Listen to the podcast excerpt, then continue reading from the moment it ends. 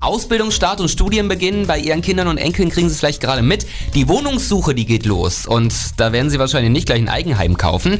Aber Makler anrufen, Wohnung angucken, einziehen, so ist es schon lange nicht mehr. Mittlerweile werden die Wohnungen nämlich anders gesucht. Im Netz, zum Beispiel per eBay Kleinanzeigen. Katharina König aus der Landeswelle Thüringen Redaktion, du hast das selber auch schon so gemacht. Ich habe auch eine richtig schöne Wohnung dabei gefunden. Oh. Die war echt, die war super. Allerdings gilt da natürlich auch, wenn man so eine Anzeige im Netz sieht, schnell sein. Denn so schnell so eine schöne Wohnung drin ist, so schnell sind die dann meistens auch schon wieder mit Besichtigungsterminen vergeben. Vor allem Leute, die kurzfristig ihre Wohnung loswerden wollen, die stellen da ganz einfach ihre Wohnung rein. Das geht auch wirklich fix. Bilder machen, hochladen. Ja, und die ganzen ganzen Fragen da beantworten. Mietpreis, Stellplatz, Anzahl der Räume, Balkon, der ganze Spaß.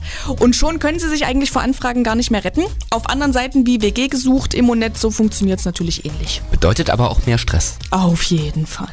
Alles, was der Makler ja sonst übernimmt. Anfragen beantworten, Termine vergeben, Leuten durch die Wohnung das durchscheuchen. Das muss man halt alles selber machen. Und das ist wirklich anstrengend. Dadurch, dass das alles so unkompliziert geht, melden sich viele, viele Leute auf die Anzeige. Viele kommen auch vorbei, aber so die Rückmeldungen, die lassen lassen sehr auf sich warten. Das hatte ich damals auch.